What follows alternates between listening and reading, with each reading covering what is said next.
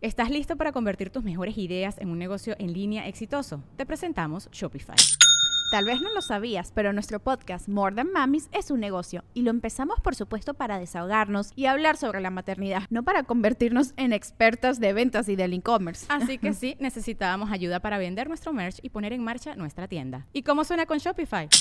Llegó otra venta. Shopify es la plataforma de comercio que está revolucionando millones de negocios en todo el mundo. Ya seas un emprendedor desde tu casa o desde donde sea, Shopify es la única herramienta que necesitas para iniciar, administrar y hacer crecer tu negocio sin dificultades. Con Shopify puedo gestionar pedidos, envíos y pagos desde cualquier lugar, brindándote toda la información y estadísticas de tus ventas al detalle. Regístrate para un periodo de prueba con tan solo un dólar al mes en shopify.com barra sonoro, todo en minúsculas.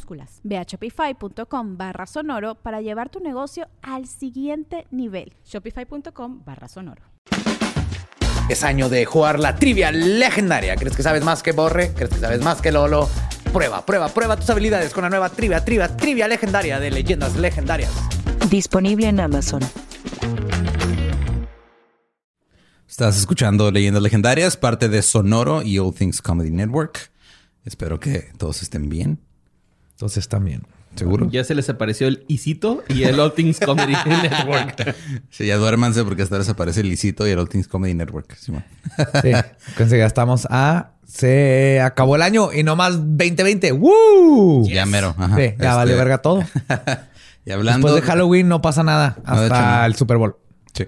Hablando de Sonoro, de hecho, este, hace poco les recomendamos el podcast de Crónicas Obscuras. Oh, yeah. Que si no lo han ido a escuchar, vayan a escucharlo. Ya está todo disponible ahí en, en todas las plataformas de podcast. También está en YouTube.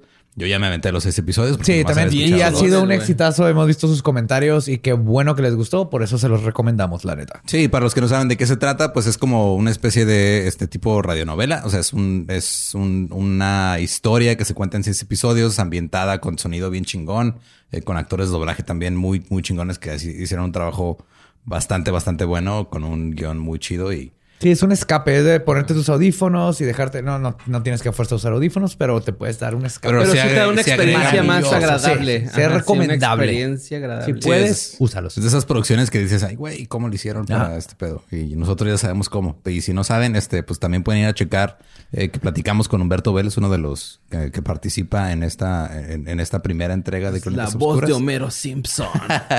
Y ahora tiene voz de un, un nahual, entonces se pone chido.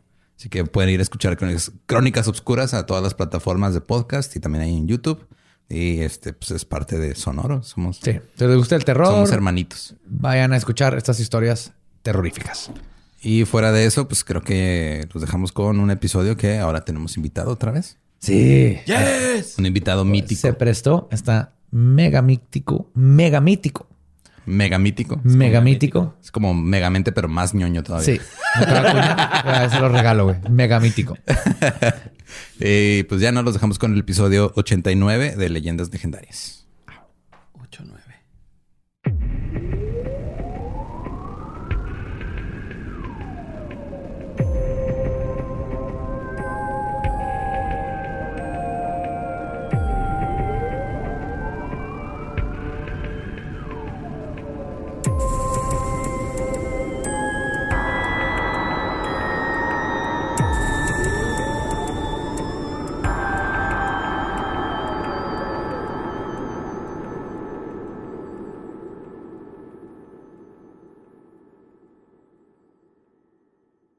Bienvenidos a Leyendas Legendarias, el podcast en donde cada semana yo, José Antonio Badía, le contaré a Eduardo Espinosa y a Mario Capistrán casos de crimen real, fenómenos paranormales y eventos históricos tan peculiares, notorios y fantásticos que se ganaron el título de Leyendas Legendarias. Bienvenidos a otro miércoles macabroso. Como siempre, me acompaña. gracias, gracias. Como siempre, me acompaña Mario Capistrán. ¿Qué tal, Joe? ¿Cómo estás? Yo muy bien, ¿y tú? Juan de Lolo, Iván, Chuy. Huicho, güey. Huicho, Chuy. ¡Se me Chuy! Hey. ¡Chuy! Eduardo Espinosa. ¿Qué onda? ¿Cómo andamos? ¿Todo bien? ¿Eh, ¿Todo chido? Sí, buen clima, buen clima.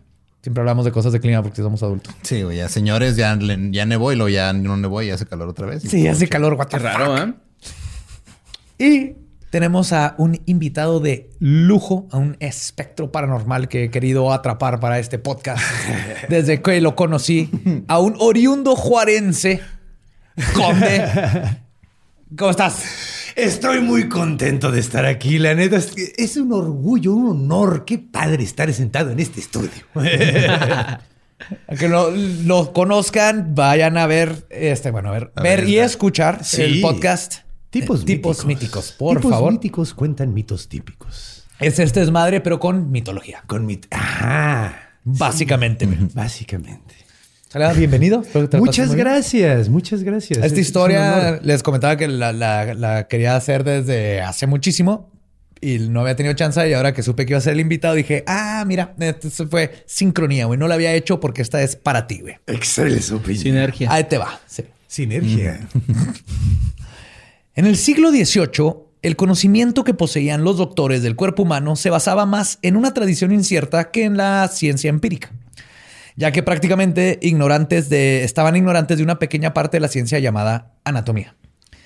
Así que si esperaban hacer algún avance en el arte de curar enfermedades humanas, debían dedicar más atención a un estudio minucioso del sujeto muerto. Habiendo llegado a esta conclusión, se encontraron con una dificultad provocada por los prejuicios. La gente tenía una reverencia casi supersticiosa por los muertos. Se creía que era imposible que cuando llegara el final de los tiempos los muertos pudieran resucitar si los cuerpos habían sido cortados en disección. claro. Así que el arte de conseguir cadáveres para el estudio se convirtió en un negocio nuevo. Y en, en el caso que les voy a contar, en un negocio muy sangriento. O les voy a hablar de los resurreccionistas. Ah, resurreccionistas. güey. ¡Wow! No mames, yo pensé que ibas a hablar de ladrones de cuerpos, güey. Sí, les decían sí, los ¿no? resurreccionistas. Ok. Ah, The claro. Resurrectionists. Re- ese es el nombre técnico de, de, De los- ladrones de tumbas. Ajá. Como en Red Dead Redemption Seth. Sí. ¿No? De hecho, sí. Ajá. A lo Sí, mejor sí, te recordé al personaje así como si fumara crack yo me vería Arthur así, Morgan. probablemente, güey. Con de Morgan. sí, la neta. Sí, sí, me combinas con el Gollum probablemente, güey. Pero eso es, y les voy a hablar de los dos más importantes y, e icónicos resurreccionistas, Burke and Hare. ¡Oh! ¡Qué Oh, maravilla, God. güey! Es una gran historia. ¡Qué Oh, chido, sí. güey!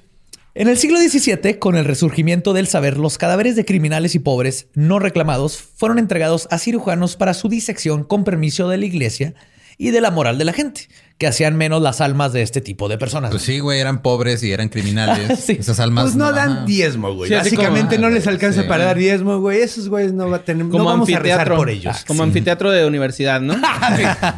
Tráiganme a los vagabunditos. Aquí Ajá. los vamos a examinar. Sí, pues no lo reclaman, güey. Pues no es de en, nadie. en 1505, el ayuntamiento de cirujanos había decidido que universidades médicas de Edimburgo, en Escocia, París, en Francia y Leiden, en Holanda, fueran proporcionadas con un cadáver al año, pero esto no era suficiente para hacer un buen estudio. Así que un médico prominente llamado Alexander Monteith propuso la creación de una escuela de anatomía en la ciudad de Edimburgo e hizo la siguiente propuesta al ayuntamiento, y cito, Buscamos la libertad de abrir los cuerpos de los pobres que mueren en Paul's Workhouse, que era una bodega enorme donde se moría gente a lo pendejo, güey. Ok. ¿Qué culero tener un negocio? Amazon. Básicamente. No, tener aquí a los que se murieron en Amazon Envío gratis, ¿no? y que no tienen que a quien los entierre y también aceptar enterrarlos por nuestra cuenta, lo que ahora es el pueblo. Lo propongo si es que esto se concede para hacer mejoras en el estudio de la anatomía y así lograr más conocimientos en este rubro en un tiempo corto, que mucho más que los que ha realizado Leiden en 30 años. Fue todo un movimiento para Utilitarista, pero útil a final de cuentas. Exactamente. La Ajá. neta, güey. O sea, pues, güey, tienes que avanzar. Es, es salvar vidas, es poner un- una balanza, güey. Es- claro, güey. La Sí, neta es triage, güey. La medicina es Por gris. una La medicina es gris, güey. Ajá. Porque, güey, por ejemplo, hay, hay- hay- ha habido monstruos que han hecho avances maravillosos para la, la- la ciencia. Un en Japón, un chingo, chingo. sí. en guerras, en la Segunda Guerra Mundial, tanta cosa. Ahí se hizo todo. Ahí podemos el microondas. Exacta. No, tantas cosas, güey. Ni nos imaginamos cuánta chingadera. La muerte trae vida. Es horrible, pero pues sí. Para que algo viva algo, tiene que morir. Sí, Y güey. Es el estiércol para que crezcan Es las el nuevas ciclo plantas, de la vida. Sí, güey. Pues la propuesta incluía los cuerpos que deberían de ser considerados para ser donados a la ciencia, porque no nomás era lo de las fábricas. Incluían. Niños que han sido abandonados por sus padres de recién nacido y que han sido creados en un hospicio y que son detestados. A la verga, ok. O sea, tienen que ser niños pobres y cagantes. Sí. No, o sea, Sí. Los cadáveres de los que han nacido muertos. El niño que no nadie quiso adoptar, ese güey. Ese güey va para Junior. Va para la medicina, güey. Eh, los que han ese, sido. el de los mocos. Los que han nacido muertos, los cuerpos de suicidios, muerte violenta o los cuerpos de ejecutados por sentencia del magistrado. Entonces venía junto con pegado de que si te daban pena de muerte, tu cuerpo iba a ser donado a la ciencia. Pues al menos están haciendo algo chido Sí. por la sociedad. Sí, si no hiciste nada en vida, hazlo en muerte, cabrón. A huevo, ¿no? O sea, a que huevo. estudien de jodido. La propuesta fue concedida con la condición de que, y cito, las disecciones solo se hicieran durante el invierno y que los intestinos fueran enterrados dentro de las 48 horas posteriores a la obtención del cadáver y el resto dentro de los 10 días. Ok, supongo Claro, que lo del invierno era para, para Evitar que se... no que Sí, no- para que no se pudieran se tan sí, porque lo abres cuando está caliente y ¡uh! No mames. se pone hardcoreero, güey. Es- Este tipo de experimentos eran educacionales y divertidos. Pero la oferta de cadáveres era desigual a la demanda y los aprendices de médicos, aprendices de médicos recurrieron a robar el cementerio Greyfriars, entonces el principal lugar de entierro en la ciudad, en Edimburgo. Los médicos fueron los primeros en beneficiarse de la superstición de la época, ya que nadie, excepto los más valientes, se aventuraban en esos tiempos a estar cerca de un cementerio después del crepúsculo. La, la superstición de la existencia de fantasmas, espíritus errantes o los duendes conocidos como brownies, que hablamos de ellos. ¿eh? sí, man. Los brownies, ajá, que hablamos de los, de los hacían que la mayoría de la gente educada no frecuentara estos lugares de noche, lo cual es irónico. güey. La gente educada decía, ay, hay pinches brownies, no te acerques al no te cementerio. acerques, hay fantasmas en el... sem- No, Sí. no. Güey, pues que siempre a la- eh, eh, cuando alguien, a todo mundo le da culo hacer un trabajo, es un trabajo muy bien pagado, güey. Así como. Claro. La neta. Estas prácticas nobles para la medicina, pero moralmente ambiguas, no pasaron desapercibidas por mucho tiempo. Y el 20 de mayo de 1711, el Colegio de Cirujanos redactó una carta protestando contra la práctica, diciendo que, y cito, últimamente ha habido una violación de los sepulcros en el cementerio Greyfriars por, alguno que, por algunos que la mayoría sin cristiandad han estado robando o al menos intentando llevarse los cuerpos de los muertos de sus tumbas. Así que el 24 de enero de O 1700... sea, lo que les molesta es que lo están haciendo sin cristiandad. Sí. Ajá. Sí, sí. Sí, sí, sí. A la verga el cuerpo. No, no, no. Más bien Persínate. es así, güey, es que no mames, no puedes ser cristiano si haces esto, ¿no? Ajá. Sí, Sí, sí, más- sí. ajá, eso sí de, ah, no, es que solo alguien que no va con Dios. Sí, exacto. Haría o sea, una cosa así. A lo mejor es cristiano, pero es un bastardo. No, o sea, es básicamente, o sea, se dice cristiano, pero no lo es realmente. No, o sea, es así como. El 24 de enero de 1721 se tuvo que promulgar otra cláusula que decía que si un estudiante era encontrado profanando una tumba, sería expulsado. Pero el avance científico no iba a ser detenido por cláusulas burocráticas y la necesidad de tener más cuerpos que estudiar contribuyó a la creación de una nueva profesión, los ladrones de cuerpos, mejor conocidos como los resurreccionistas. O sea, básicamente al principio los doctores, con esas mismas manitas que te trataban, güey, Eran- andaban eran- dándole acá. Eran emprendedores. ajá. Eran emprendedores. No, nomás andaban dijeron- mamando con su pinche bata en el Starbucks. Sí. Iban y sacaban el pinche cuerpo que iban Y Me a acuerdo que Estudiaban. es el, el- peleándose con brownies y espíritus chocarreros, güey. O sea, acuérdense que había un chingo de esas madres, güey. Me acuerdo que había, era el- un chiste muy negro de la época súper violenta de Juárez, que cuando mi, mi primo estaba estudiando medicina, que decía, no, pues este, igual, y, o sea, había tantos cadáveres disponibles en Juárez que, ah, no, pues nomás lo recoges y te lo llevas, güey. Pues, ya no tienes que ir a la morgue. Verga, güey. Güey, los, ¿sí? los doctores tienen un humor, súper negro, güey. Súper Claro. negro. Súper, súper. Sí. pues es que tienes... You have to, to cope. O sea, Ajá. tienes que hacerlo para aguantar Es- es la rudeza. Tienes que desarrollar humor, Se güey. Por eso tanto- leyendas legendarias, güey. No Estamos hablando de estas cosas bien culeras, pero tienes que reírte para poder dormir en la noche. De hecho, sí, güey. Por eso tanto comediante tiene co- vida tan culera. Pues De los, la historia.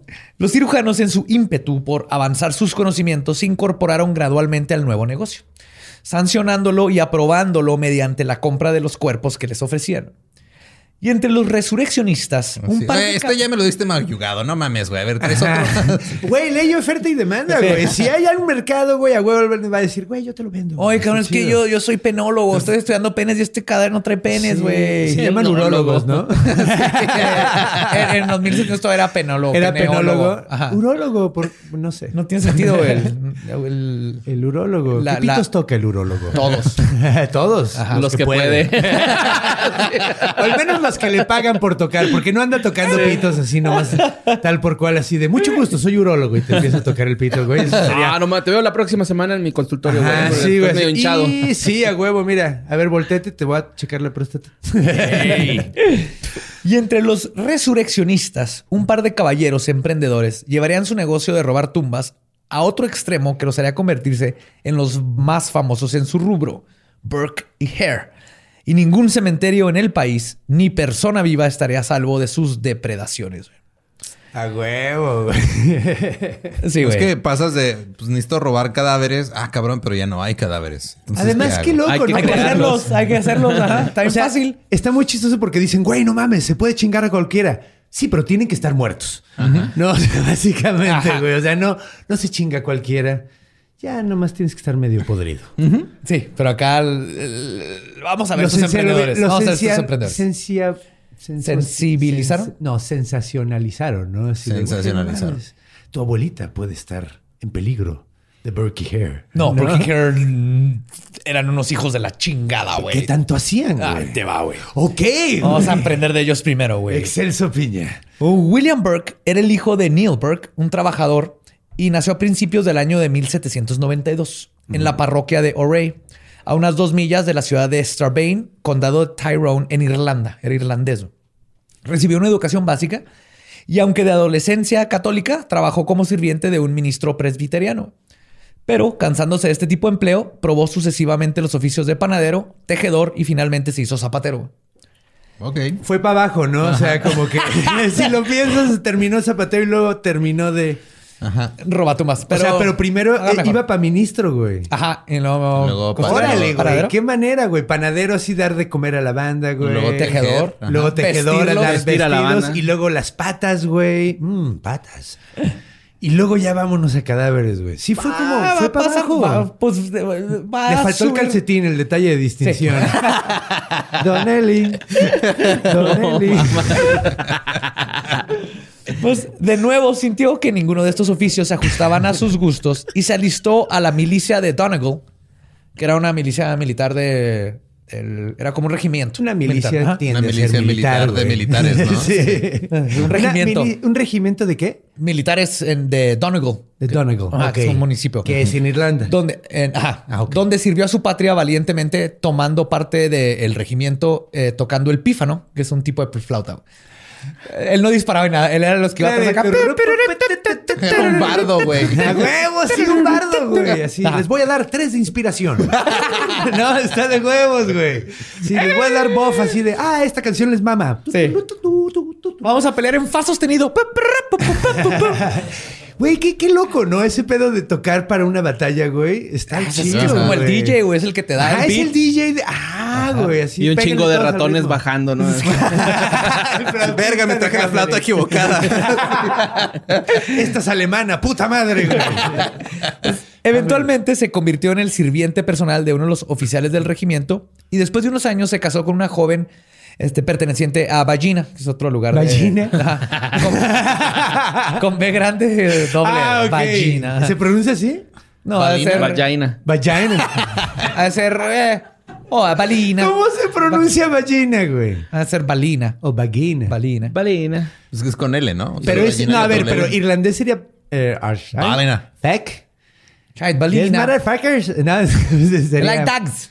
Dart, you like. No, pero eso es como. Ese es este. de, sí. Irlandés gitano. Ajá. Irlandés. Pero bueno, cuando se disolvió el regimiento, se fue a vivir con su esposa y, y su familia y A fue Vagina. contratado. No, la otro lado. Ah. Fue contratado como sirviente de un caballero de campo. Y aquí ocurre un evento que puede considerarse como el punto de inflexión de lo que hasta entonces había sido una vida respetable. Sí, a huevo. Burke estaba ansioso por obtener el subarrendamiento de su terreno de su suegro. Pero se pelearon Y este, por el asunto y las negociaciones La y todo lo que pasó, no, se dieron. Peleándose Sí, se Navidad, el- en Navidad por los terrenos. Se desconoce cómo se produjo esta disputa, pero fue lo suficientemente grave como para que Burke dejara a su esposa y su familia y emigrara a Escocia entre 1917 y 1918. Empezó nueva vida. el sí. Burke consiguió empleo como obrero en la construcción del Union Canal, que era un canal que estaba que unía dos ríos en, en Escocia. Están tratando de hacer un puente para. Huevo. Y durante este Puente tiempo, de agua, ¿no? en este tiempo residió en una pequeña aldea montañosa de Madison. Fue aquí donde conoció a Helen Dougal o McDougal, depende de dónde lo, lo leas, este, la fuente. Pero ella era una viuda con dos hijos, una niña y un niño. Después de un tiempo, Burke y ella se mudaron a vivir juntos y no tardó mucho tiempo en que el sacerdote del distrito se enterara de dicha atrocidad contra Dios y aconsejó a Burke que abandonara a McDougal y regresara a su legítima esposa y a su familia en Irlanda. Pero Burke se negó a hacerlo y como consecuencia fue excomulgado. Y dijo, de a partir de aquí me vale verga. De Ajá. todas maneras me voy al infierno. ¡No! go fuck your mother! Ca- Go fuck your mother. O sea, me cogí una viuda y me excomulgaron. Cámara, güey. La pareja era descrita como Fue el que- gateway drug de su Sí, empezó, güey. Ahí sintió la libertad. güey. La pareja era descrita como que Burke era un trabajador pacífico y estable cuando no consumía licor. E incluso cuando... Era irlandés. o sea, no lo dije porque sabía que lo iban a decir. güey. O sea, probablemente era como dos horas al día, güey. Mientras hacía popó, güey, porque con el alcohol Sí. se te la caca. güey. No, no, güey, no, no me quiero imaginar. Pero de hecho dicen que incluso cuando estaba ebrio era bastante jocoso y burlón. Era buena y burlón onda. y buena onda. Era, era buen pedo. Bonachón. Mientras que Helen era de un temperamento aburrido y taciturno, sobria o no. Entonces siempre era malvibrosa. Malvibrosa. Pero, o sea, era, era como de esa banda que nomás te daunea, ¿no? Por lo que Sí, dices. sí, sí. O sea, Ah. no es así que te Sí, esté chingando, no es mala copa, sino Tenía que nada más está... face. Eh, Ándale. ajá, ándale. A lo mejor no era tan culera. Sí, Güey, tu morra ya se quiere ir, cabrón. Ya váyanse. No, no, acabamos de llegar así. es. Pues, Esto causaba que la pareja tuviera peleas constantemente, pero aún así, con el tiempo, su relación creció y fueron inseparables hasta el final. Cuando el canal se terminó y el trabajo se acabó, Burke y Helen se mudaron a Edimburgo y se instalaron en lo que se conocía como The Beggar's Hotel, o el hotel de los De pedinches. Era de como, los un, vagabundos. como Ajá. un crack house, güey. Sí, era un crack house, Me imagino. Así ¿Qué como es? el hotel este donde se murió Elisa Lam, ¿no? Ándale, sí, como el pinche Cecil Hotel. Sí, el Cecil Hotel. Este hotel estaba en, en Portsboro, propiedad de, y cito, un Edimburgo digno de la clase baja conocida como Mickey. Un Mickey. Mickey. Sí. Eh, sí, Mickey. pues es que así les dicen a los irlandeses, ¿no? Ah, Mickey. Mix. Mix. Oh, Mickey. Si hay algún irlandés no lo decimos Sí, los amamos y- y- los amamos. voy a hacer Una referencia cultural nada más. De hecho, nosotros recordamos el Escuadrón de San Patricio. Sí, thank you. Gracias Los amamos, muchachos. Pues, Sigan Burke- alcoholizándose. Burke regresó a su oficio de zapatero comprando botas y zapatos viejos y reparándolos que luego Helen vendía entre la clase pobre de la ciudad.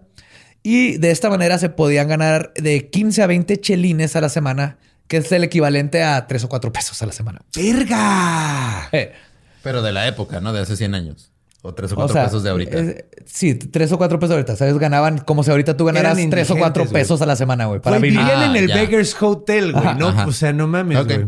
¿Cuánto, cuánto te van Fue un pedo ahí, encontrar esa puta conversión, güey. Sí, me imagino. Porque aparte es un pedo. 13 chelines son dos crowns y un cuarto, pero un cuarto de baguli te da. con los tres- europeos que no les gustan las decimales, güey. no, bueno, no. ahorita ya, ya. Sí, ya están en. Pero para que se den una idea. Pero.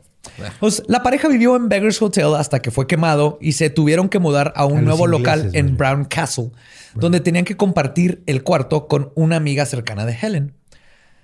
Lo que en una, causó- en una ocasión causó una pelea entre ella y Helen cuando los celos y la botella se apoderaron de Helen y Burke decidió intervenir solo hasta que vio que su pareja le estaba partiendo la madre muy cabrona a la jovencita que era su amiga, güey. Ay, Dios. Sí, él ya veo Ah. para dónde va esto, güey. A pesar de sus problemas, la pareja funcionaba bien junta. Cuando un trabajo no dejaba suficiente dinero, rápidamente se adaptaban y se mudaban de ciudad en busca de otro, siempre apoyándose uno al otro. Esto los llevó eventualmente a que en otoño de 1827 instalaran su negocio de zapatero en un sótano anexo a una casa donde William Hare, un vendedor ambulante, rentaba un espacio para estacionar su burro. Güey, es que eso debe haber sido súper común y nunca lo había pensado. Nunca Claro, güey, claro, Tienes que rentar un cajón para tu burro. Tú vives en un pinche depa donde se llama la Ciudad de México, güey. O sea, tener tu carro no garantiza Sí, que lo no, puedas que tener en tu donde- casa. Ajá, güey. no, y pues era ambulante, pues cuando se quedaba ahí, pues dejaba. El burro. Además, que ¿cómo se llama en inglés? ¿The Ass Hotel o cómo se llama? The Ass Hotel, a lo mejor. Pues este encuentro fortuito cambiaría no solo la historia de estos dos hombres, sino la de toda Escocia.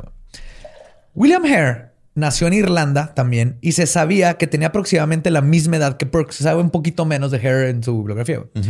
No se conoce nada de su familia, pero sí se sabe que no recibió ningún tipo de educación y que por eso rápidamente se deslizó hacia un tipo de vida vagabunda. Su temperamento era brutal y feroz, y cuando estaba ebrio era descrito como, y cito, perfectamente insoportable. Me encantó esa cita. Perfectamente. O sea, básicamente-. Perfectly. El que controlaba la relación ahí era Hare, güey. Más o menos, ahorita vas a ver, porque cuando se juntaron fueron un equipo Maravilloso. Maravilloso, ok. Antes de salir de Irlanda, trabajó en labores agrícolas, pero al igual que Burke, la construcción del Union Canal ofrecía una oportunidad de ganar buen dinero, así que se mudó a Escocia. Después de su trabajo en el canal, Hare conoció a James Locke, quien tenía contratos con la constructora donde trabajaba su esposa Mary Laird, que es descrita como, y cito, una mujer de mente fuerte y sana que trabajaba junto con los hombres en el empleo de su esposo y sabía manejar una carretilla también como el mejor de los albañiles, güey. Ay, güey. Sí. ok. Mary Laird era skills y se metía ahí en la construcción chingona, era una maestra. A huevo, güey. Con el dinero que hicieron en la construcción, los Log abrieron una casa de huéspedes y Hare se mudó a vivir y trabajar con ellos. Una disputa entre los dos hombres le costó su hogar a Hare, pero cuando Log murió en 1826, regresó a su antiguo aposento, donde Isito hizo insinuaciones a la vida, a la viuda, y al poco tiempo contrajeron matrimonio. una letra cambia un chingo las cosas. Sí, güey. Sí, güey. Sí, decía A la vida, a la vida. Ok. No mames, Chalino Sánchez en este pedo. Sí, pero se, se ligó a la viuda. Al bueno, poco le hizo tiempo. insinuación. Sí se la ligó. o Sí, sea, que se, se casaron. O sea, las insinuaciones funcionaron. Yes, Ajá, sir. sí. Ok. ¿Vas a La- querer o qué? o sea, le echó al perro. La propiedad, que ahora era de Hare, era una casa con siete camas y las ganancias de su nueva propiedad le permitieron beber sin necesidad de trabajar. El Uf, sueño el de sueño, todos, güey. Sí, güey, es el sueño de todos. y cuando bebía se volvió un super asshole, ¿no, güey? Eh, perfectamente insoportable. Perfectamente insoportable. Órale, y ahora ya era perfectamente bueno, insoportable si vas a- sin tener que preocuparse por trabajar. Ajá. Era su jale ser perfectamente Era- insoportable, Exacto, güey. Es lo que yo hago. Oye, ¿qué haces? Soy perfectamente, insoportable. Y gano bien. Y gano chido, Gano güey. buena plata, perra. Sí, güey, me estoy pudriendo el hígado de puro ser insoportable, güey. Está de huevos, güey. Y fue en esta residencia donde Burke y Helen terminaron viviendo y una larga y macabrosa amistad entre él y Hare. O sea, ya comenzó. se habían topado antes cuando Se estacionaron. empezaron a su burro. topar, ajá, y luego Trabajaron terminaron juntos. Ahí se, se el- platicaron, yo tengo dónde pueden ir a, Y a vivir los y se fueron a vivir para allá. Cáele a una de mis siete camas. Eh, nada, más, nada más te aviso que si te mueres, güey, me voy a coger a tu esposa. Ese es mi modus operandi. Culo dormido, culo perdido. Yo voy a llegar y poner mi bandera, chingues. El momento exacto en donde la notoria carrera de Burke y Hare sucedió, como con muchos de los grandes negocios, fue por la combinación de una oportunidad y una mente emprendedora. Casi por Navidad de 1827, un huésped anciano de Hare, de nombre Donald, falleció en su cama de causas naturales. Y el anciano le había quedado debiendo cuatro libras a Hare. Y dijo, me voy a cobrar a los chinos. Para agregar, para agregar insulto a la herida, güey, Hare pagó eh, por el ataúd que iba a encargar del funeral. Y es entonces cuando se le ocurrió la brillante idea. güey.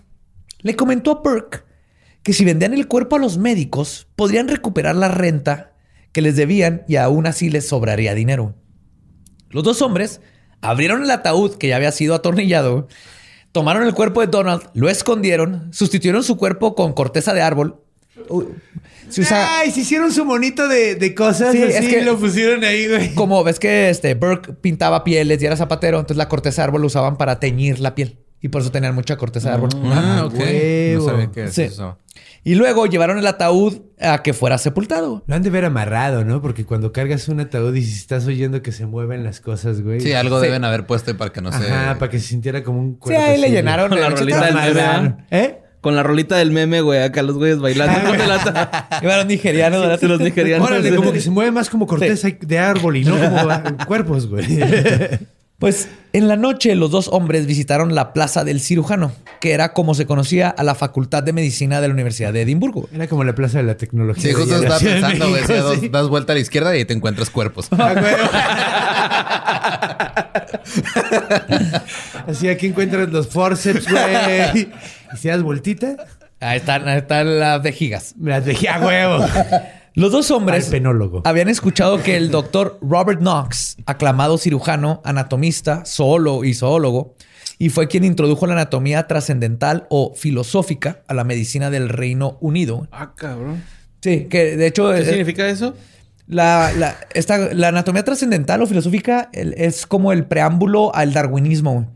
O sea, con la anatomía se fueron dando cuenta de que ciertos músculos tenían una razón de ser. Así Claro.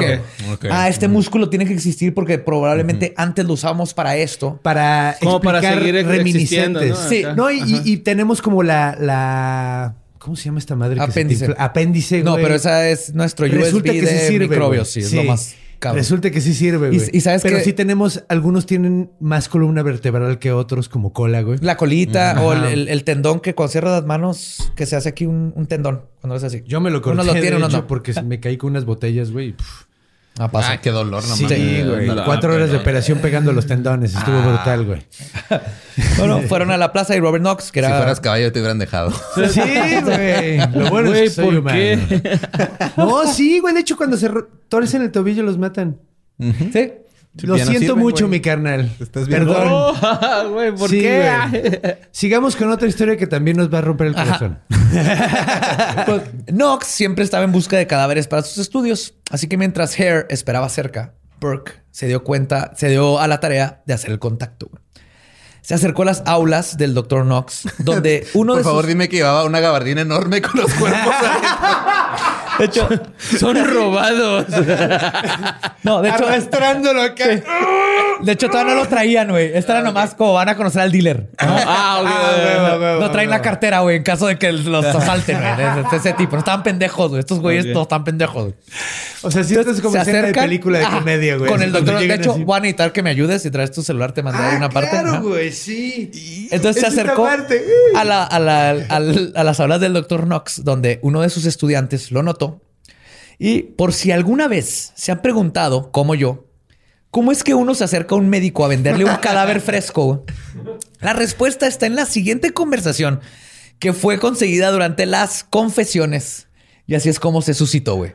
Tú vas a hacer la letra B, que es Burke. Tú vas a ser Ok. Burke. Tú eres un vendedor de cuerpos. Perfecto, Yo excelente. soy Estoy un, nervioso. un aristócrata Yo que está estudiando emocionado. medicina. Ok, ¿Estás listo? ¿Estás buscando a alguien? Em, eh, eh, ¿Es usted el doctor Knox? Hmm, no, pero soy uno de sus alumnos. Ah, ok, perfecto. Estoy en el lugar correcto. Eh, quizás pueda ayudar a mis propósitos. Ayudar a sus propósitos. Quizás, quizás pueda, caballero. No tengas miedo de hablar. Cuéntame sobre, cuéntame sobre su negocio. Aunque pueda asumir que se trata de... ¿Tienes la cosa? Eh, Quítate la verga Orson Welles, güey, con esto, güey. Neta, güey. eh, eh, eh, no, no, no, no tengo idea a qué se refiere usted, eh, honorable caballero. Noto que no es usted un veterano en este tipo de comercio. Percibo que nunca había estado aquí. Entonces, parlemos, querido caballero. Pase a este salón con mis dos compañeros médicos para poder conversar, conversar en privado. Eh, claro, caballero. Debo informarle que yo también vivo entre los muertos. Guiño, guiño. Guiño, guiño. Y ahí sale la chilindrina, ¿no? Sí. Ah, no, esa esa no es la chilindrina, esa es Chabelo, güey. Chabelo, sí. No lo hagas, no, no lo hagas. No vayas a ese cuarto. Mucho ojo, mucho ojo. Eh, y quizás tenga algo por el estilo para vender. Mm, espléndido. ¿Y cuánto, estimado caballero, pagan por uno de esas eh, cosas? A veces pagamos hasta 10 libras. Oh, ¿y, estarías eh, dispuesto a pagar una libra más si la cosa está fresca? A veces más, a veces menos. Pero la cosa siempre tiene que ser vista primero. Oh. ¿Dónde está? Eh, en mi casa. Entonces, distinguido caballero, le propongo que traiga la cosa para examinarla. Y como es usted un principiante en este negocio, le recomiendo que lo traiga en una caja. Voy por mi burro, lo estacioné en otro lado. ¿Me lo puedes sellar el boleto? ¿Salida en el estacionamiento aquí? Oye, me excité poquito, güey, con eso, ¿no? Esa es la conversación que pasó, güey, para vender un cadáver. Ya saben cómo, cómo suceden esas cosas. La cosa. Se refieren a él como The thing. la cosa de The thing. thing. Oh, you have the thing. You got the thing? I got the thing. No, I ain't got the thing. It's in my house. I need to get my ass. to carry it in a box. Habiendo llegado a este acuerdo con los estudiantes, Burke se reunió con su compañero y se fueron a casa donde metieron el cuerpo del pobre Donald en un saco y lo llevaron a la plaza de los O cirujanos. sea, ni siquiera encaja, güey. No. No, no hizo caso a la Todavía. observación pues que le hicieron. Era güey. ecológico el pedo, güey, en tu bolsa ecológica y ya, vámonos. Muy mexicano. Ajá, sin sí. petate se lo llevó el vato. Costal de arroz. sí, Costal de arroz, güey. Cuando llegaron ahí tenían dudas sobre lo que debían de hacer con él. Lo depositaron a un lado de la puerta de un sótano y luego fueron a la habitación donde volvieron a ver a los estudiantes. Siguiendo sus instrucciones, llevaron el cadáver a otro cuarto donde lo sacaron del saco y lo colocaron sobre una mesa de disección. Le quitaron la camisa que traía puesta, este Donald, para que los estudiantes vieran el cuerpo. Y el mismo Dr. Knox, después de examinarlo, propuso que les iba a pagar 7 libras con 10 chelines por la cosa. Que 10 libras, para que se den una idea de lo que estamos hablando, 10 libras son como 23.500 pesos de ahorita, güey. O sea, 10 libras de Y esa para época. alguien que estaba ganando cuatro varos hace un par Sí, de años. se fueron güey, de ganar 4 pesos a un cuerpo te daba 24 mil Se pesos. volvieron locos, Sí. güey. Pues, güey. Es que, güey, cuando estás jodido y no te entrenan para el dinero, güey. Sí, el cuando pinche dinero te cambia, güey. Te, cambia y te deshace cambia, la vida, güey. Sí, tienes que, tienes que, sí, está cabrón, güey. No se enseñan esas cosas en la escuela. No, No, pero, Está de la verga. pero te vas dando cuenta tú solo, güey. Así Pero yo que- soy bien pendejo, de todas maneras, me doy cuenta y lo sigo haciendo, güey. O sea, la neta. O sea, no estoy entrenado para el dinero yo. O sea, cuando estaba hablando de eso, estaba hablando de mí, si no se dieron Aquí, va- aquí vamos a aprender mucho de economía, güey. Una vez concretada la venta, el Dr. Knox les dijo a la pareja que estaría encantado de volver a verlos cuando tuvieran cualquier otro cuerpo del que deshacerse.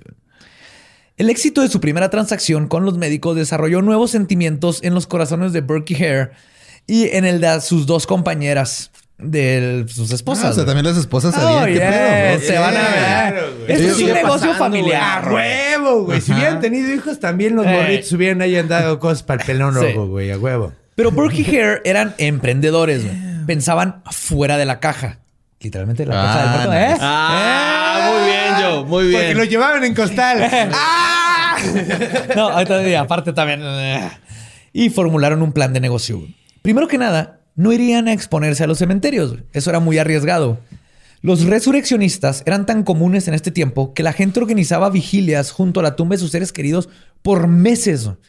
Hasta asegurarse que suficiente tiempo había pasado para que la abuelita ya estuviera lo suficientemente descompuesta para no ser atractiva para los robatumbas. Pero entonces este pedo eh, es de a partir, o sea, se iban a cuidar tumbas a partir de que estos güeyes empezaron. No, no, no, ya había ya, mucha había, gente, ya había varios haciendo Ah, robándose ok. tumbas. Oye, Ah, pero una cosa, una pregunta. Si ya estaba de muy descompuesto, eh, Ya no le servía. ya no le ¿no?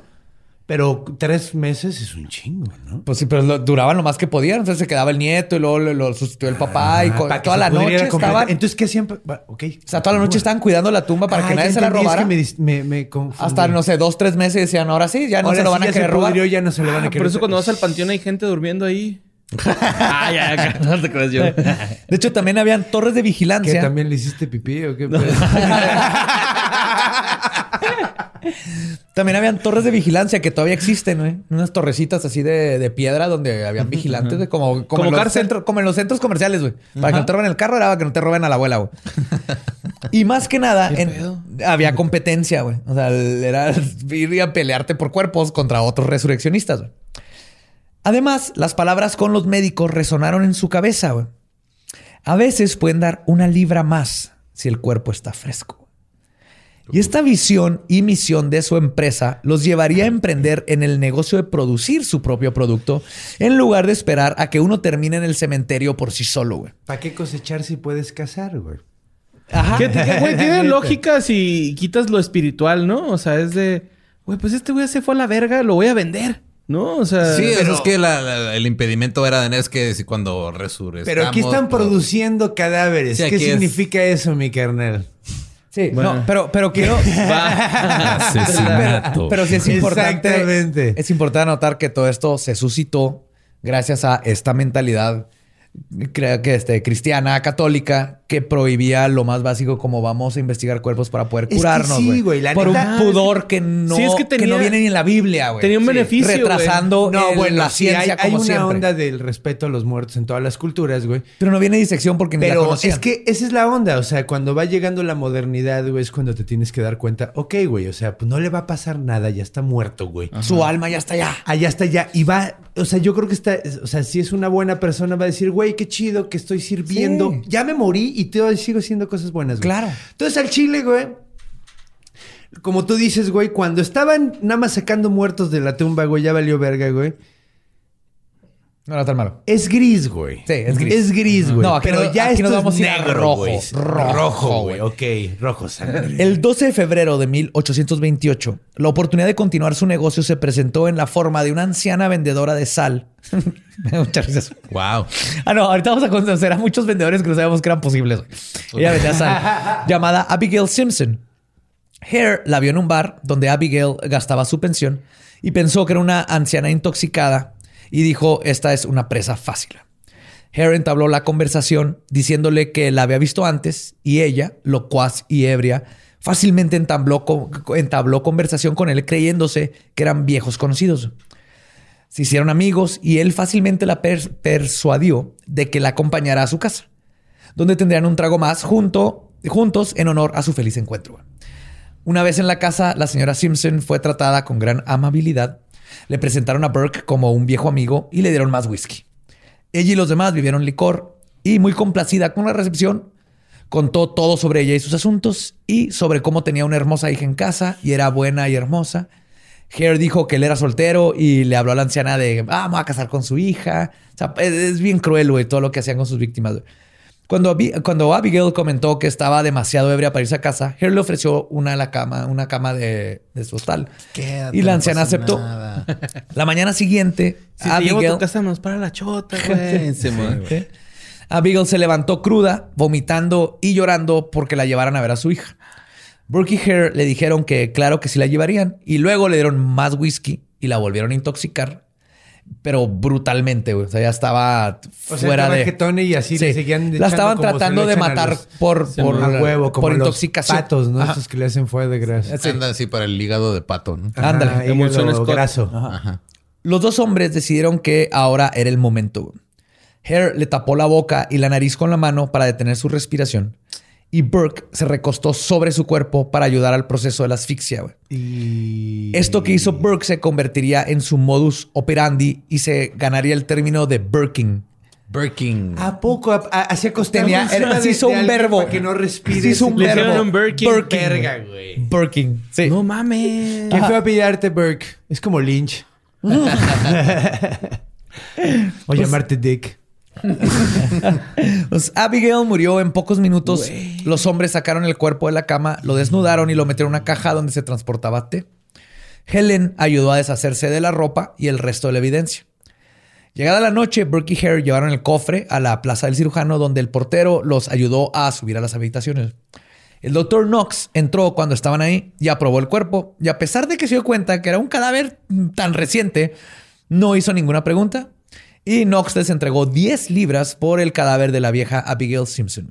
Ahí sí ya no está en moral gris el pedo del doctor. No, esto- ahí sí. ya- Aquí nos vamos a dar el cuenta doctor, que el doctor ya- es de los más culeros de todos. Neta, güey. Sí. Knox. Knox. Hijo de perra, güey. Su siguiente víctima Hasta tiene un fuerte, güey. Fue un molinero de nombre Joseph. Lleno de oro, güey. Me, Lleno to- de me oro. tomó un segundo. Pues. Lleno de oro. Joseph había perdido su dinero y ahora rentaba una cama a Hare. Fue ahí cuando enfermó por una infección, o por lo menos eso dijeron y Hare. Y tuvo que ser cambiado a un cuarto privado lejos de los otros Es que huéspedes. técnicamente esos culeros eran unos pinches bacterias.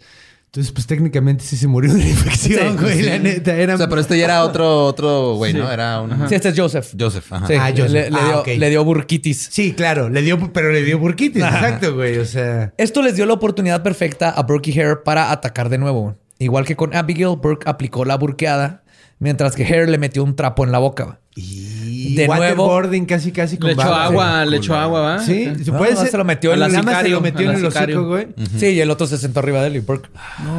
de nuevo. Estaba, igual lo habían puesto hasta el pito. Sí. No, y estaba medio enfermo. Bueno, eso dijeron. ¿no? El punto es que lo sacaron del cuarto, güey. Pero de nuevo, Knox les dio 10 libras para el cadáver sin hacer preguntas. güey. El viernes 9 de abril de 1828, Burke salió de casa y se dirigió a una taberna en el barrio de Canongate. Mientras estaba sentado bebiendo ron y este ron y amargos, los bitters, dos mujeres jóvenes eran prostitutas güey, y cito aparentemente de carácter dudoso, como las describen, pero eran prostitutas. No, hombre, las, prostitutas son bien confiables, güey. es bien confiable. Totalmente, güey. Su prostíbulo, carácter, güey, es súper confiable, güey. Obviamente los que están escribiendo esto son unos culeros de- de- de- prejuiciosos. güey. Prejuiciosos. Malditos. Entraron y pidieron un trago de whisky. Ellas eran Mary Patterson y Janet Brown, quienes habían sido detenidas la noche anterior por estar intoxicadas en público. Burke se, acercó y entabló una conversación con ellas. Después de varios whiskies, Burke compró dos botellas y para las 5 o 6 de la mañana las invitó a la casa de su hermano, Constantine Burke. La siguiente, este, a seguir la fiesta, perdón. Ajá. Cuando arribaron, ya en la mañana. El no- no- after, básicamente. Sí, El pero after, no, no, after. el after, Ah, el after. Cuando arribaron ya en la mañana, su cuñada estaba haciendo el desayuno. Después de desayunar todos, les, terminó haciendo desayuno a todos, eh, que llegaron a las pinches 6 de la mañana del barrio. La cuñada y el hermano de Burke se fueron a trabajar. Mary y Janet siguieron pisteando con Burke. La primera en caer fue Mary, quien se quedó dormida en su silla. Como no podía actuar, Burke tuvo una brillante idea y convenció a Janet de que se regresara a la taberna a conectarla. Entonces desayunó. Venía un pedo, desayunar y dijo, vámonos a seguirla a la taberna ahora. a, a precopiar, A precopiar, y crudear al crudear. mismo tiempo. Eventualmente el plan funcionó y cuando Eso Janet... binge, güey, la neta. Sí, cabrón. Iba a ser de días. No, espérate, Ajá. Janet es una es pinche cabrona, güey. Janet. Cuando Janet ya estaba muy ebria, pero aún consciente hasta cierto punto, Burke regresaron al- a la casa del hermano. Mientras Burke continuaba con su plan de dejar inconsciente a Janet a punta de pistos, su esposa, Helen McDougall, que había entrado a la casa mientras ellos estaban fuera y que se había escondido detrás de las cortinas de la cama, Agarró a la jetona. interrumpió la conversación y comenzó a acusar a su esposo de ser infiel, güey. Ah, cabrón. Porque dijo, "Por- ¿qué andas haciendo acá? ¿Por qué no te fuiste a la casa del... a- o sea, Y con- donde ¿quién es- matamos a la es gente? esa ruca? Ajá. Ambos comenzaron a discutir al grado de que Burke le aventó un vaso a su esposa, causando una corta en la ceja.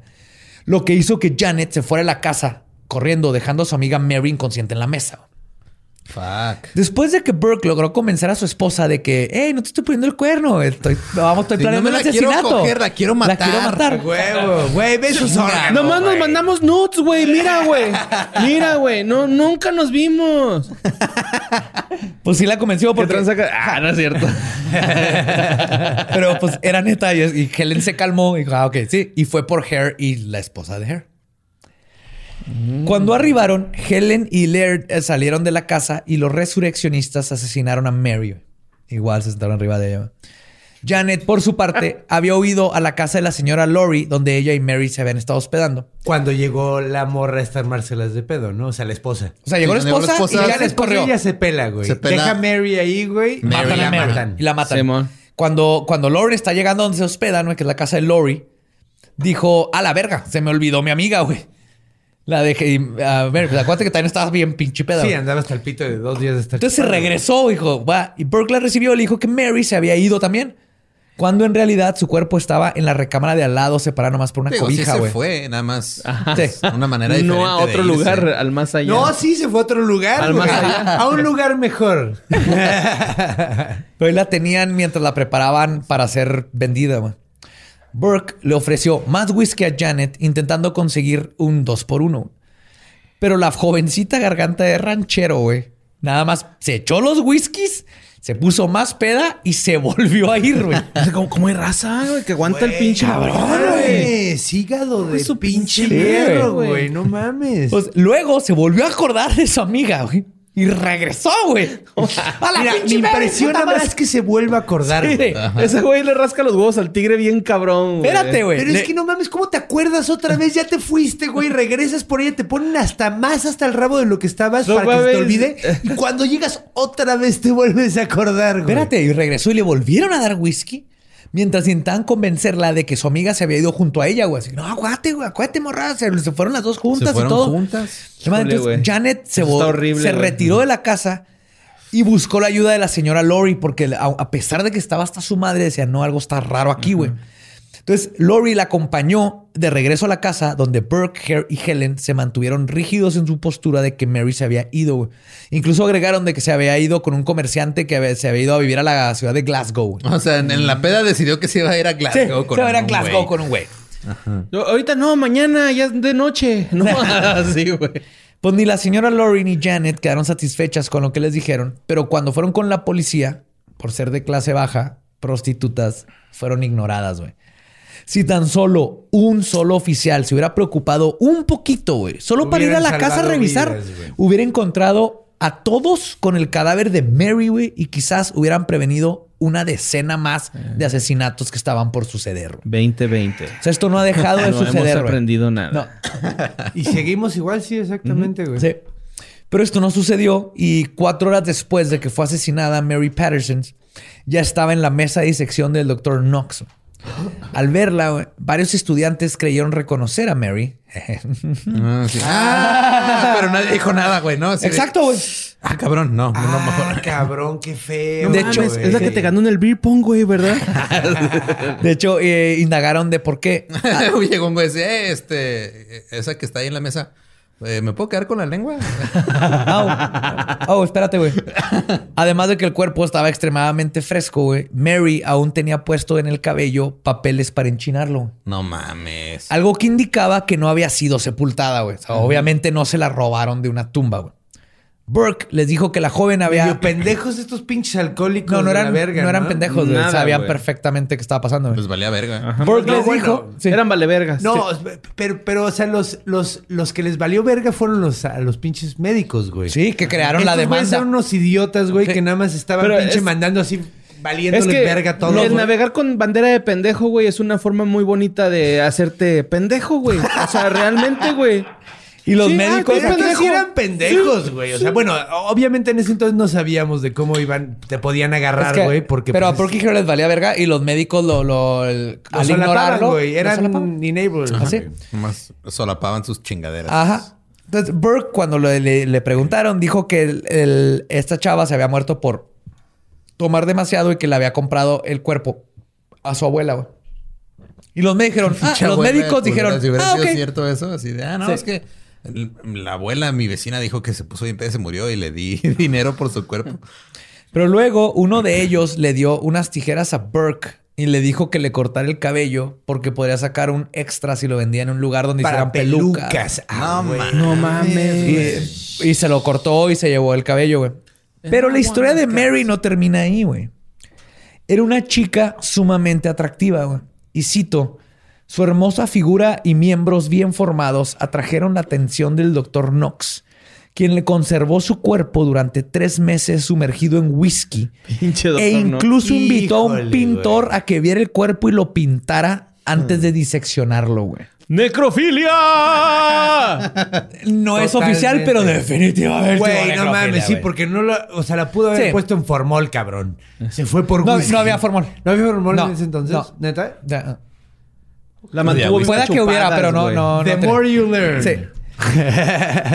De hecho, este, Burke y Hare recibieron 8 libras por Mary Patterson. ¿Ocho libras? Ocho, Ocho. libras, güey. Por A los me- otros 10, ¿no? Eran más o menos el rango 10. Güey, la mantuvo cuatro meses. Tres meses. güey. Tres meses en whisky. En whisky. A mediados Imagínate de... Las como- pedas que se ponía con ella. Un fachito, ¿ah? Literalmente, Un fachito. las pedas que se ponía con ella. Ah, Tres meses horrible. en whisky, o como se le conoce aquí en Juárez, un invierno de badía. Ah, pues a mediados de 1828, una señora de nombre Haldane, a quien Burke describió como, y cito, una anciana corpulenta, güey. Ok. Se alojó en las instalaciones de Hare después de que Helen la llevó ahí con la intención de asesinarla. O sea, ya hasta Helen está ayudando a... Después de emborracharla, se quedó dormida en el establo y fue asfixiada y vendida a Knox. Varios meses después, la hija de Haldane, llamada Margaret o Peggy, también se alojó en la casa de Hare. Ella y Burke bebieron juntos y él la mató sin la ayuda de Hare. Su cuerpo fue puesto en un cofre de té y llevado a Knox, donde le pagaron 8 libras. En mayo de 1828, O sea, pagaron más por esta morra que por Mary. no lo mismo, Lo mismo. y mismo. ocho. Ajá. Ah, ocho y ocho. Ajá. En mayo eh, burquearon a otra inquilina ebria. Burquearon. Sí, es verbo, güey. La próxima víctima fue Effie, conocida como la cazadora de cenizas, güey. Porque hurgaba entre las cenizas para conseguir pedazos de ladrillo, Dientes así que vendía. Pedazos de ladrillo, güey. Sí, eran el tiempo donde. ¿Cuánto pinche te pueden pagar por eso, güey? Pues más que con otra cosa. cabrón. Eran tiempos. Estos Era tiempos, güey, eran de la pepenadora, sí, verga, eran pepenadora, sí. Era una pepenadora, pero se, iba por lo que nadie iba a ir, güey. Ganchos de ladrillo en ceniza, güey. Y vendía pedazos de ladrillo, güey. Es que Y todavía no había latas, güey. Entonces, te- Básicamente era la de las latas, güey. Era la de las latas, güey. mota por botes. Pues Tuve un Burke, compa. sí. Mota por botes. Burke había tenido contacto con ella porque llegó a comprarle ¿Neta, pedacería. Sí, no es pedo. es que luego me quedé pensando así. Y llegaba bien guacareado, güey, el vato siempre. Pero nos daba mota por botes, güey. Está chido. Sí, o sea, él reciclaba. Sí, reciclaba y nos daba mota por botes. Así. Creo Muy que estaban mal ahí. Pero siempre, siempre olía siempre olía vómito, güey, el güey. O sea, siempre. O sea, como que era un tecatillo ahí leve, ¿no? O pues quién sabe, a lo mejor nada más tenía hernia y tal y tú te estás burlando. Pues aquí lo, lo- lo más triste güey, es que Burke la conocía porque le había comprado por mucho tiempo pedacería de cuero que se encontraba entre las cenizas para cuando trabaja, cuando era zapatero. Penador. ¿Sí? Entonces, después de Effie, Burke se topó a un alguacil, Andrew Wilson, o sea, mató a Effie, ¿no? Este, y después de Effie, Burke se topa con el alguacil Andrew Wilson, que estaba llevando a una mujer intoxicada a su casa. Burke se ofreció en llevarla. eh, al- le dijo, yo me la llevo mejor, no te preocupes. güey. El alguacil le dijo, chingón, güey, ya no tengo que llevármela.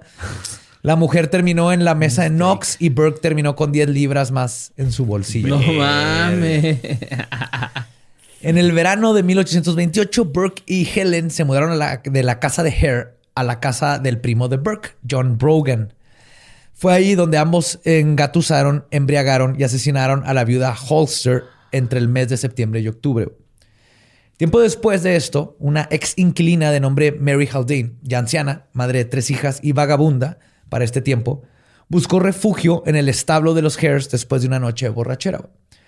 Como ya era común para el par de panteoneros, terminaron con la vida de Mary ahí mismo. O sea, nomás llegó de la nada a Sí. meterse, estaba bien peda, se metió al establo y Ajá. Dijeron, valió pues verga. cámara. Sí, mala suerte, güey. Totalmente mala suerte. Se Te metió metiste al- en el peor verga, lugar que se podía... En la boca del lobo, güey. Con lo que no contaban, güey, era que su hija Peggy, preocupada por su madre, daría con los aposentos de los asesinos. güey. Fue preguntando y preguntando. No se llevaban Peggy y su madre, güey, pero después de un rato de que él no, supo nada de ella, dijo, empezó "Chale, a preguntar, güey". güey. Sí. Y dio con el aposento de los asesinos. güey. Pero los hombres decidieron que este, convertir a un posible testigo que podría llegar a descubrirlos ante las autoridades en 10 libras esterlinas. Ah. Después de poner la ebria con whisky, Burke la burqueó y Peggy junto con su madre terminaron ju- juntas de nuevo en las losetas del doctor Knox. O sea, básicamente... mames. Sí. Cuando llegaba la banda así decirles, oye, ¿qué pedo, güey? Que, o sea, llegó esta morra buscando a ¿qué mi mamá. Y dijeron, güey, mira, no sabemos qué pedo con tu mamá, pero pues tómate un trago. Tómate güey". un trago en lo que la buscamos, te ayudamos, este, ahí mando a mi esposa Le a ver. hicieron llave china en lo que estaba así y les- la pusieron hasta Sí, el rabo a dormida, Exacto. güey. Híjole, qué feo. Es horrible, güey. Estuve ser en unos Es que está cabrón porque güey. una pregunta filosófica, güey. Estos güeyes eran sicarios porque estaban matando por dinero técnicamente, güey. güey. O sea, nada más que no había un objetivo específico, era cualquier cuerpo. Tú tráeme un cuerpo. Lo que fuera Pero estás de ganar matando dinero. por varo. Ah. Sí. O sea, México. estás matando por varo. Es lo Es mismo. es como Juárez, güey. es- Es Juárez, güey, neta. En O sea, diferente con- contexto, Co- güey. Sí, es que está loco porque ahorita está Es México. Es que neta Es es, como México, ajá. un sicario, güey. Mata por varo nada más que le dan un objetivo, güey. Estos güeyes era Su objetivo era que conseguir un cuerpo. random. Entonces, pues sí, como Eh, tienen el mismo calidad moral esos hijos de perra Sí. que un sicario, güey. Y en su mayoría son feminicidios, ¿no? O sea... Pues se agarraban a De quien lo que fuera, güey. débil. No, No, no, eran feminicidios, era lo que estuviera más fácil, güey. Era débil. Ahorita vas a ver, güey. Este Se no- pone bien culero, De güey. hecho, está cagado porque esto no categorizaría por, como feminicidio. No. Porque no los mataron por ser mujeres, sino las mataron por ser un cuerpo que puedo vender. Por ser la persona que estaba en el momento. Porque asustado mataron ya, hombres y mujeres por igual. Neta, se, güey. se no va a poner más culero, güey. Sus próximas víctimas murieron sin que se supiera sus nombres en junio de 1828. güey. Una anciana y su nieto sordomudo de 12 años. Ambos provenientes de Irlanda fueron convencidos de acompañar a Burke a su casa cuando le dijeron que las personas que la viejita buscaba justamente estaban quedando en su casa de huéspedes, güey. Esto me... Cuando estoy escribiendo me rompe, güey. Está bien culero, güey. La anciana y su nieto lo siguieron contentos de haber llegado a su destino. Iban a pie, güey, desde... Fueron como 100, 100 kilómetros, 200 kilómetros a pie. Una anciana con, con este chavo sordomudo, güey. El niño fue llevado a una recámara para que durmiera, mientras que su abuela la invitaron a tomar whisky, en lo que llegaban sus conocidos. Cuando la señora estaba intoxicada, la llevaron a su cama donde fue asfixiada, güey. A la mañana siguiente, su nieto comenzó a pedir por ella. güey. Ya sentía que algo estaba raro. güey. Fue recibido por Burke, quien lo llevó al cuarto de su ahora asesinada abuela, que por suerte no pudo verlo. Lo, lo puso sobre su rodilla y le rompió la espalda, güey, matándolo. Como. Bane, güey. Como Bane. Y lo echó de un pozo, ¿va? y le echó- Güey, no mames. Ya te diste cuenta además otra cosa, otra, otra observación, güey. Ya se dieron cuenta de que el whisky es el queso de los ratones irlandeses. O Desde- sea, güey, no mames. Ninguno rechaza cuando les dicen tómate un trago. ¡Bah! Güey. ¡Todos, güey! Esta historia en México es igual, pero con tequila, güey. Sí, güey. O. Tómate un o mezcalito. mezcalito. Caen mande. Todos, güey. Todos caen, güey. Claro, y más en estos tiempos, o sea, es que darte pisto en estos tiempos era. Si ganas cuatro pesos no te da para un alcohol. Ven, a grabar un podcast aquí en Ciudad Ándale. Juárez. Rífense, trae guacha.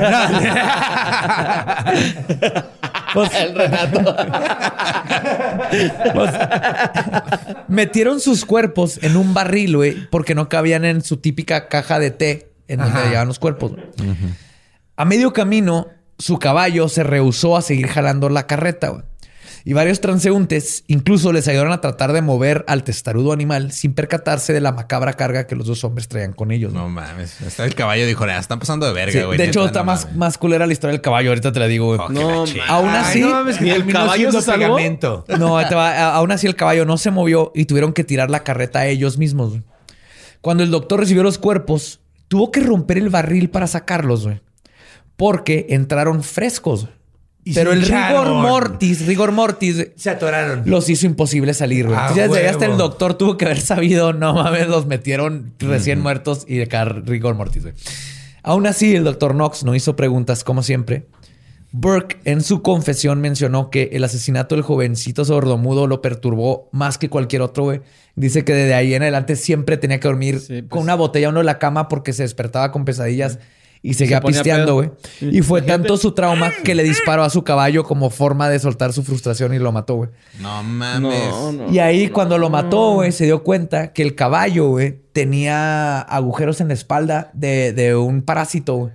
Y le habían pegado, güey, con resistol cabello de otro caballo, güey. No, para que no se dieran no se cuenta, viera güey. el agujero, Flashback güey. Sí, de exorcista Almanza, güey. Sí. Neta. Cálmate, güey. Son los tiempos más culeros del mundo, güey. Estos tiempos Puto de verga, desagradable. güey. Sí, no mames, güey. Son los tiempos de la verga, güey. Qué pinche desagradable, güey. En septiembre del mismo año, una lavandera que trabajaba para ellos en la casa de huéspedes terminó. traicionada por su amiga. Ah, ¿no? Güey, no me veas. Sí, güey, sí, lo está pensando.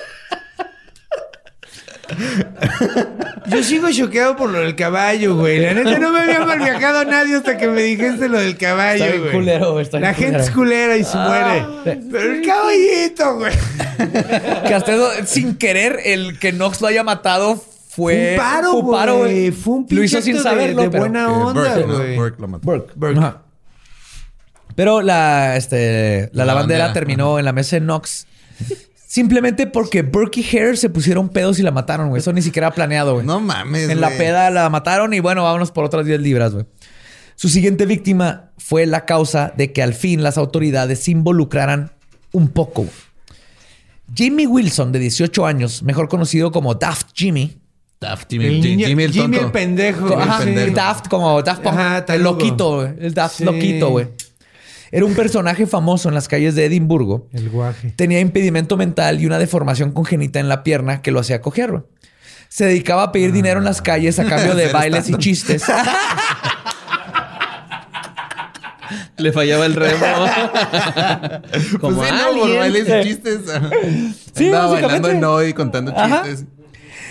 Pero la gente lo quería un chingo, güey. Era, era, era una celebridad, güey, No, pues claro, güey. No, pues de hecho, así me recuerda tanto, sí, pues, güey. De hecho, está cagado porque la forma en que terminó en la calle es que un día se fue a buscar, se fue a buscar nidos de pájaros y después, y tardó cuatro días en regresar a su casa, güey. Cuando regresó, venía hambriento mal pedo, güey. Entonces empezó a buscar en todo el, algo de qué comer y tiró platos y todo hasta que encontró un pedazo de pan y se lo empezó a comer. Y cuando llegó la mamá y vio el desmadre, lo agarró sin tarazos, güey. Y el güey se peló. Y el güey se peló y nunca volvió a su casa. Eso es como terminó en la calle, güey. Ah, no mames. Qué triste historia.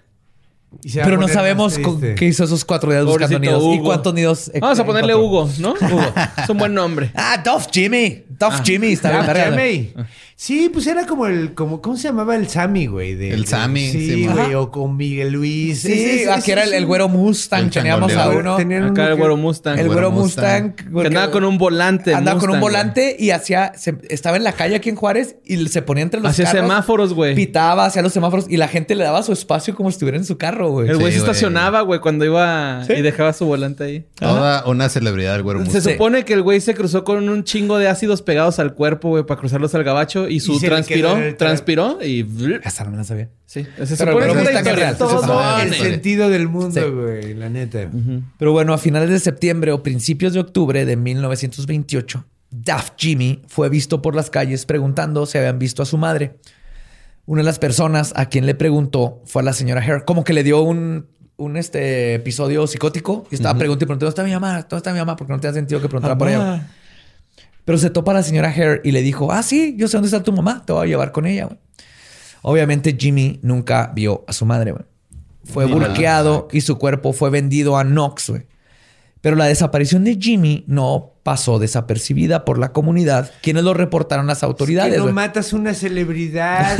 Sí, todos los asesinos en serie, hasta que matan a alguien que importa, Alguien güey. que importa, güey. Y este, sí. Pues aquí fue la primera vez que las autoridades fueron a investigar y fueron a revisar la morgue do- Pues del bueno, doctor Knox, güey. Pobrecito, Jimmy sirvió de algo. Pero, güey, este los convenció de que no tenía ningún cadáver que se pareciera a las descripciones del muchacho y les mostró lo que tenía, güey. En realidad, en cuanto Knox recibió a Daft Jimmy, que también lo reconoció inmediatamente, le cortó la cabeza y el pie con la deformidad para que no pudiera ser identificado. Hijo de puta, güey. Antes de diseccionarlo, lo primero que hizo es pam, pam, pam. Cualquier pedo ya no lo No pueden. es. Ajá. Sí, güey. Oye, pero le faltan las partes deformes. No, es que no, es. No, no es. Le falta nomás. Yo le hubiera cortado las dos patas. Sí, la ¿no? neta, así como si hubiera sido un accidente, güey. se Probablemente, pero Se pies, puso güey. pedo en las vías del tren. Ajá, güey. Y luego se volteó y le cortó la cabeza. La abrupta desaparición de Daft Jimmy puso a las autoridades en alerta. Aún así, Burke y Harry no pudieron aguantar intentar conseguir otras 10 libras. Lo que probaría ser el final de su lucrativo negocio. En Halloween, el 31 de octubre de 1828, Burke conoció a Margaret Docherty y la convenció a regresar a casa con ellos después de mentir y decirle que su madre era de la misma parte de Irlanda y que él y ella seguramente eran primos. Prima, vente a pistear a mi casa. ¡Eh, prima! Acá tenemos un pinche... Te ponemos un borrego. De, de- Unas de carnitas. Irlanda, Un cabrito, un cabrito. Un cabrito. Cabrito y whisky. Después de unas copas, aproximadamente a las 9 de la noche, Burke y Hare asesinaron a su prima falsa y le escondieron dentro de un montón de paja a un lado de la cama. Ahora bien, como sabían que iban a necesitar esa recámara para lograr cometer el crimen, porque esto fue un, des- un pedo que duró toda la noche poniendo la peda y hablando de Irlanda y cómo eran pri- perdón, primos y todo eso. Lo que hicieron es que le pagaron a los huéspedes que estaban en un cuarto para que les pagaron el cuarto en otro hostal, güey. Se dijeron, nada, mejor necesitas ese cuarto, vete Sí, allá, yo te lo les pago. inventaron otra cosa como, ah, hay un contagiado y te voy a pagar para que estés a otro lado, para que no se contagien, bla, bla. Ese güey tiene COVID, échale. Y todo había salido de acuerdo al plan hasta que los Gray, que eran los que rentaron el cuarto, regresaron a la recámara al día siguiente a recoger unas medias que había olvidado la señora Gray. Y coincidió que cuando llegaron todos se habían ido. güey. O sea, el- unos se iban a vender el cadáver. Todo el mundo había salido lo de los Burkey Hairs. De los cuatro. ajá. Ajá. O sea, todas las sombras de Grey, ¿no? Sí, básicamente. Lo que encontraron en lugar de las medias fue el cuerpo de Doherty e inmediatamente corrieron a avisar a la policía. En la salida, la señora Gray se topó con McDougall, quien intentó sobornarla para que no los delatara, pero la señora Gray no aceptó. Cuando la policía llegó a la escena del crimen, Brooke y Hare ya se habían deshecho el cuerpo. Pero los oficiales encontraron pedazos de este, sangre. Arrestaron a los cuatro sospechosos y cuando fueron cuestionados por separado, sus historias no coincidían. Diligentes en su investigación fueron con James Gray a la morgue, se lo llevaron del Dr. Knox, donde James identificó a su más reciente espécimen como la mujer que había visto. O sea, los pendejos Debajo de ni la paja. siquiera se deshicieron del cuerpo así de, ¿sabes qué? güey? No, se lo llevaron a Se Knox lo y lo llevaron a vendieron, vender, güey. Qué Sí. pendejos, güey. Y Knox, valiéndole verga, pues no sabía que la acaban de matar hace horas, güey. Pues McDougal Verga. Más bien no sabía que la andaban buscando. Él Ajá. imaginaba que nunca se Sí, los- los era iban eso, güey. buscar, No sabía él. Qué feo. Nunca había andaba- pasado. andaba bien confiado. O sea, nunca había pasado. Y la única ya- vez que se cuidó fue Ahorita con me los Jimmy. chingo, ¿no? Acá, así. Lo único que se cuidó fue con Daft Jimmy porque se corrió la voz. Sí, porque sí. Y él lo reconoció. Si ¡Don hubiera... Daft Jimmy! Agarró a Doherty y le puso la pierna. Oh, shit. Ay, güey. Aprovechó. Le puso la pierna que le quitó a Jimmy, güey, al, al otro cuerpo, ¿no? No, tú la que viste tenía dos piernas, no tres. Pues todos fueron arrestados, güey. Y ahí les va lo que pasó, güey. McDougall fue, fue liberada por faltas de pruebas y dejó Edimburgo después de ser atacada en las calles, güey. O sea, la soltaron, y, No, pero Edimburgo le fue de la verga y Sí, tuvo que huir, güey. El 19 de enero liberaron a la señora Hare por las mismas causas y regresó a Irlanda. Para sorpresa de todos, güey, Hare también fue liberado el 5 de febrero, güey. What the fuck. Le echó ¿Por toda qué? la culpa a Burke y no había pruebas y... Te Sí, digo que. Harry era el más bastardo, güey. Sí. Sí, sí, sí. O sea, fue puro de... O sea, mi palabra contra la de él. Ajá. Básicamente, pues en esos tiempos no había otra, no había evidencia forense, ese ¿Y tipo qué de le cosas. pasó a...? a- Pues fue liberado el 5 de febrero y lo escondieron por mucho tiempo las autoridades, güey. Hasta que la gente descubrió su identidad. Así que huyó a Inglaterra y no se volvió a saber nada de él, güey. Hasta ahorita no sabemos qué pasó con él, Pues güey. sí, se ve que le echaron la culpa, güey, porque el término es Birking, no herring. Ajá. Sí. Todos los crímenes se le atribuyeron básicamente a Burke, quien el 28 de enero de 1829, frente a 25 mil personas, güey, fue ahorcado, güey.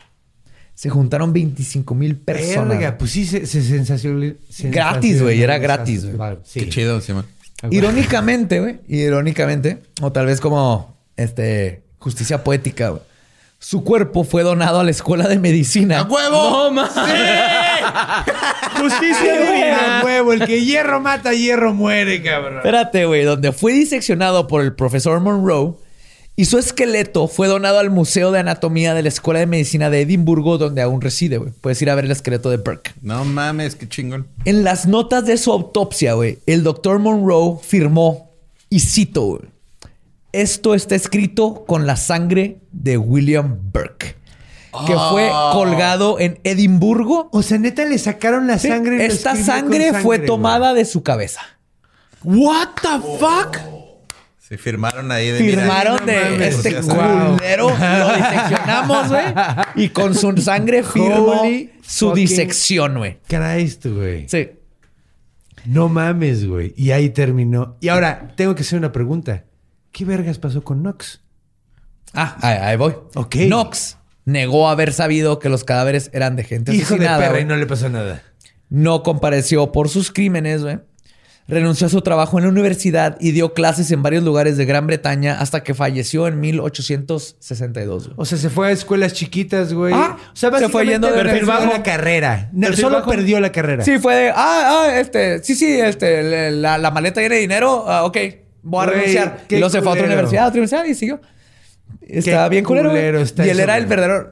O sea, obviamente son responsables estos güeyes, pero si Knox no les hubiera estado No, güey, pagando, güey. Hace rato estábamos hablando de eso, güey. O sea, de que la moralidad del pedo, o sea, cuando hay gente que está en necesidad, güey, no es la misma que alguien que está en la comodidad, güey, y que solo quiere Knox, conocimiento. Knox No tenía mismo, resu- ¿no? resurreccionistas No es lo que estaban sacando cadáveres que, aunque esté mal, que se roben a tu abuela del cementerio. Sí, güey, pero no es lo mismo que matar a tu abuela que Matar su- a alguien. Es que ahí con está su nieto, güey. Sí, Sí, esa esa es es la diferencia. Esa es la pobre minúscula diferencia. La, la abuela y el nieto sordomudo y pobre güey. Es que, güey, se pasó de lanza bien. Y el pobre Jimmy pendejo. Daft Jimmy, ajá. Daft sí, güey. Jimmy, O güey. sea, güey, no mames. No, Está bien la neta, culero, güey. Está bien culero, güey. La neta. O sea, No será si lo Timmy, güey. piensas, no, Ah, será no puedes juzgar igual a Knox. No, que a- Knox es el que, se va a llevar Knox es el peor. Es el peor, güey. Sí. Porque él no tenía la necesidad. No, no eh, tenía es una necesidad. persona Sí, educada. Pudo haber dicho, en oigan. privilegio. Ajá, güey. Oye, ¿qué ¿Cuántas es personas mató ese güey? Policía. Sí, si él les hubiera dejado de pagar, estos güeyes no hubieran tenido por qué matar. Es como cuando le dice a la banda, güey, no, no te late que te roban, no compres robado, cabrón. Es lo mismo, güey. Así este de cabrón estaba y, y hasta iniciando, estaba haciendo una oferta en el, en, en el mercado de la violencia. Sí, y güey. más, ya, ya como al cuarto cadáver que te lo traen así, Sí, casi. güey, ya dices, oye, qué pedo. Moviéndose poquito, güey, dices. Pero bueno, lo único bueno que pasó a consecuencias de los brutales asesinatos de estos dos monstruos güey, fue que el Parlamento pasó el Acta de, Ato- de Anatomía de 1832, que autorizaba la disección de cuerpos que no hubieran Qué sido chido. reclamados en 48 horas y quitó que ser diseccionado fuera parte de la sentencia de muerte en un criminal. Porque luego también sentenciaban a muerte porque un doctor te pasaba una lana Ajá. para que lo terminara con Güey, el cuerpo. pero yo me robé un pan. Vale, verga, güey. Te vas a morir y vas a. Era pan de muerto.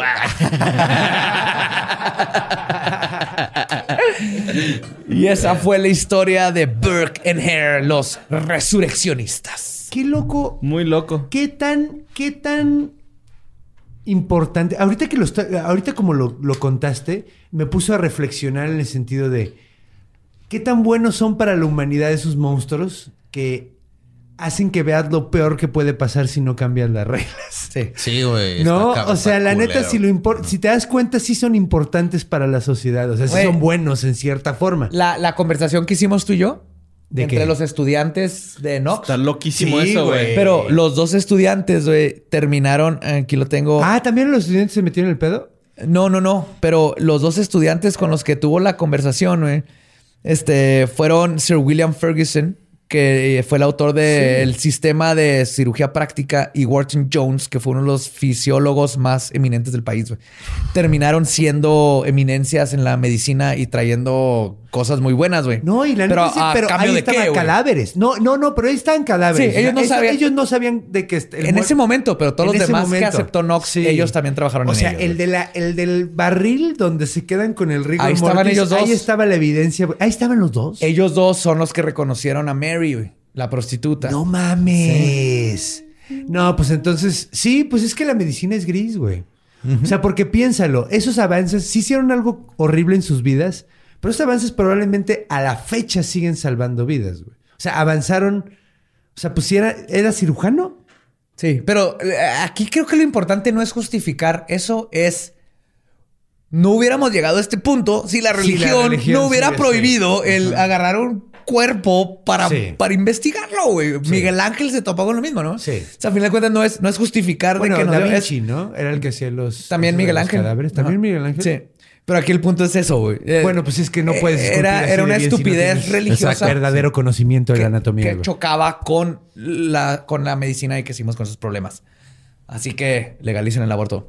La mota, la mota. No metan su religión en pedos de, de convivencia social, Sí. güey. Está chido que lo tengas tú, no tienes que enseñárselo a nadie, güey. Pero Es saliendo de tu pito, casa, ¿no? compórtate Sí. como un ser humano que ama a los demás. Legaliza la y mota. deja tu Dios en tu casa. Deja tu Dios en, en- Exacto. en la, en la- en la casa. Y güey. vamos a concentrarnos en las cosas que tenemos en común, no las que nos diferencian. Sí, todos Eso somos creo que mejoraría el mundo. Jimmy.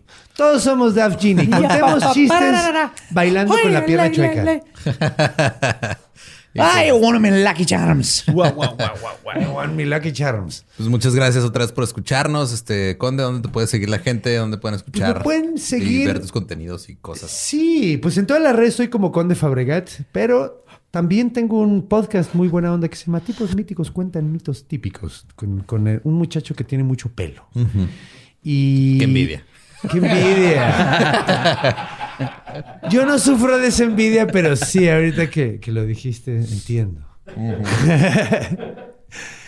Sí, es un buen muchacho y hablamos de mitología. Es como, sí, básicamente esto, pero con mitos. Con mitos. cotorreo, la buena onda, decimos cosas y aprenden pendejadas que probablemente no les van a servir. Pero está de huevo saber, güey. A nadie le sirve saber qué es Sí. burkear. No, pero está bien pero ya lo saber sabemos, es exacto, exacto. Es como el bur... Tú De hecho, cada vez que lo decía me, me imaginaba el burkini. El es- burkini, ajá. que es el bikini para el burka. Ajá. Sí, Que que es está asfixiando los derechos de... En fin. de mujer. Bueno. sí, sí, básicamente. Aquí, de hecho, le decimos burquito cuando te sientas arriba de tu burrito sin querer. ¿A poco? Sí, porque ese es lo, no. Lo compras, lo pones en tu carro, pagas y luego Acuérdate te que, sientas que arriba. estoy medio oído, entonces El luego yo, burquito. yo al menos me lo creí por tres segundos hasta que este güey reaccionó y dije, no, espérate, eso Es no que si es ser". borre, borre, mata mi comedia. güey. No, pero no, la mató, no sino intención. simplemente me hizo Yo quería hacerme informar la- a Conde, güey. Sí, güey. No, es que hubiera hecho la conexión eventualmente. A veces soy lento, a veces soy rápido. Pero te vamos, Conde. Muchas gracias, Muchas por gracias haber ustedes. estado aquí. Espero te haya gustado la historia Me de la pasé Burke y Hair. Y los resurreccionistas, espero a ustedes también. Y pues nuestro podcast ha terminado. Podemos irnos a pistear. Esto fue palabra de... Belcebú.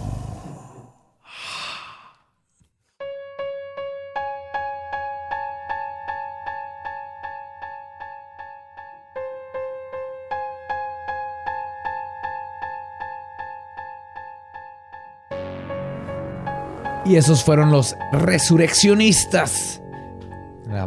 Dos culeros con el doctor culero. Wow. En un tiempo bien culero. Eh, mira, la culerez no falta, ¿no? Hay un Dijo, chingo... citando a Owen, Wilson. Wow. Wow. Te amo, güey, Eh, no no mames. mames. Sí, este, híjole, eh, ¿se acuerdan que la vez pasada hablamos de que encontraron a dos cuerpos en un diablito? Ah, sí estuvo en culero, ¿verdad? estuvo súper, se tornó súper oscura Sí, esa, esa, sí. Eh, sí, sí. Sí, este resultó que eran dos adolescentes. Niños. eh, Menores de edad. sí, menores de edad. O sea, tenía uno 13 y uno 14 años. Y pues qué culero que eh, el país siga todavía en esas condiciones de siguen pasando esas cosas. Sí, de, o sea, digo, nos habíamos, ya lo habíamos eh, dicho, ¿no? O sea, que qué culero que sea como algo tan descarado que vaya un güey en un diablito. Sí, al grado donde asumimos que nada, de seguro fue un pedo de narcotráfico, y se está deshaciendo los cuerpos que alguien se lo pidió y, bla, bla, y nada que ver. Y no, fue un pedo todavía más. O sea, que sí era una persona que trabajaba para como capos de la zona, pero qué culero, güey. Si nos estás güey. desensibilizando, México. Desensibilizando. Ya, ya, ya, nada, ya nada nos sorprende, güey. Eso, eso no, está güey. chido. Ajá, Está sí, la verga. Está culero. Y este, pues en sí, eh, aparentemente eh, hay gente que sigue reportando eh, cosas en los cielos. Me mandaron un video por Instagram Ajá. y luego decía, mira, Lolo, ve esto que está cayendo aquí, parece un ovni. Y luego a las dos horas me mandaron un mensaje que decía, ah, no, perdón, eran paracaidistas. Tommy de los Pero, Power Rangers. pero, pero, Eduardo, Dime. ¿eran paracaidistas humanos? Sí. Ok. Y la otra cosa que quería decir nada más, este, o sea, este, era el, el, el, el pedo. Empezaron a mandar un chingo el video del güey este que estaba agarrando señal. Ah. Ah, sí. Y luego estaban Súbete, diciendo- carnal, súbete. Y luego estaban diciendo pues, este, que el pedo fue que se le había metido el diablo, que porque Sí, salió porque una foto de él con una ouija. Es un youtuber, es, un youtuber, güey que ¿no? hace sketches. Ese pedo es un sketch. Eh, Sí. eh, hay Es unos actuación. videos de él donde ajá, está actuado. No está poseído, no está drogado, está actuando. Oye, pero sí está bien cura de la cara, ¿no, güey? Sí tiene la cara. En los demás videos que sale también o sea, hace lo mismo. Y me queda tomar el su hermano me mandó un tweet. eh, Ah, neta, todo. qué chido. Sí. Y este Dile que lo queremos, estuvo muy cagado que salió justo cuando salió el episodio de la Ouija, güey. Y casi fue que no. Sí, porque también tiene un, un video donde él se va a jugar Ouija con un amigo suyo en una casa abandonada o algo Ajá. así. Alguien dígale que lo queremos, güey. Sí, te amamos. Que le sí, mandamos un abrazo, pero qué rara cara tienes, güey. El Luisito Time se Está llama. muy The raro, Times? güey, de su cara, güey. eres el Andy Kaufman de nuestra generación. Estuvo bien vergas. Sí, estuvo ¿Cómo te chido, sí. personaje? Ay, ay, ay. Cuando un- mueras te va, te va a hacer Richie O'Farrill, güey. en vez de Jimmy Carrey, te va a hacer Richie O'Farrill, güey. Acá en tu movie. Totalmente. Richie, ponle atención, ponle ahí asterisco y ve consiguiendo el productor que va a hacer esto pasar. Oye, Pero no te mueras. No, no, no, Luisito Time, no te mueras. Sí. Este, Ni y- Richie. No, ni nadie, güey. El Nadie. punto es este. Gracias por estarnos spameando con ese pedo de la Ouija, pero es, es fake, es actuado y es con propósitos de comedia. Ajá. Lo que sí me da un chingo de risa es cuando te metes a ver los, los comentarios del, del video original. Un chingo de tías súper preocupadas. Es que la juventud ya se mete cualquier cosa. Eh, sí, señora, se llaman likes. Mire, señora, si usted se metió los dedos. Ah, no sé, no es cierto. Mira, No sé qué les molestaría más a las tías, güey, que se metió un dedo o que se metió crack, güey, porque las tías se ofenden por todo en estos tiempos. Así Tía. es. Pero pues eso es todo por este episodio. Muchas gracias por escuchar. También la semana que entra, spoiler, vamos a tener otro invitado Oh, yes. mítico. ¿Por qué será? Sí, y será un episodio revolucionario, pero no es lo que piensan. Así es. Así que muchísimas gracias por escuchar otra vez este pedo y eh, no roben tumbas. Nunca. Ni maten por gente. favor, no. No.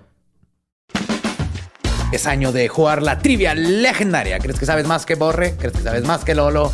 Prueba, prueba, prueba tus habilidades con la nueva trivia, trivia, trivia legendaria de leyendas legendarias. Disponible en Amazon. ¿Estás listo para convertir tus mejores ideas en un negocio en línea exitoso? Te presentamos Shopify.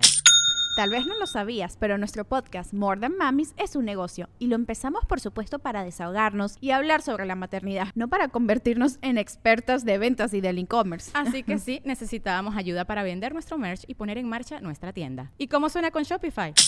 Llegó otra venta. Shopify es la plataforma de comercio que está revolucionando millones de negocios en todo el mundo. Ya seas un emprendedor desde tu casa o desde donde sea, Shopify es la única herramienta que necesitas para iniciar, administrar y hacer crecer tu negocio sin dificultades. Con Shopify puedo gestionar pedidos, envíos y pagos desde cualquier lugar, brindándote toda la información y estadísticas de tus ventas al detalle. Regístrate para un periodo de prueba con tan solo un dólar al mes en shopify.com barra sonoro, todo en minúsculas. Ve a shopify.com barra sonoro para llevar tu negocio al siguiente nivel. Shopify.com barra sonoro. Okay, round two. Name something that's not boring. A laundry? Ooh, a book club. Computer solitaire, huh? Sorry, we were looking for Chumba Casino. That's right. ChumbaCasino.com has over 100 casino style games. Join today and play for free for your chance to redeem some serious prizes. ChumbaCasino.com. No purchase necessary. Where prohibited by law. 18 plus terms and conditions apply. See website for details.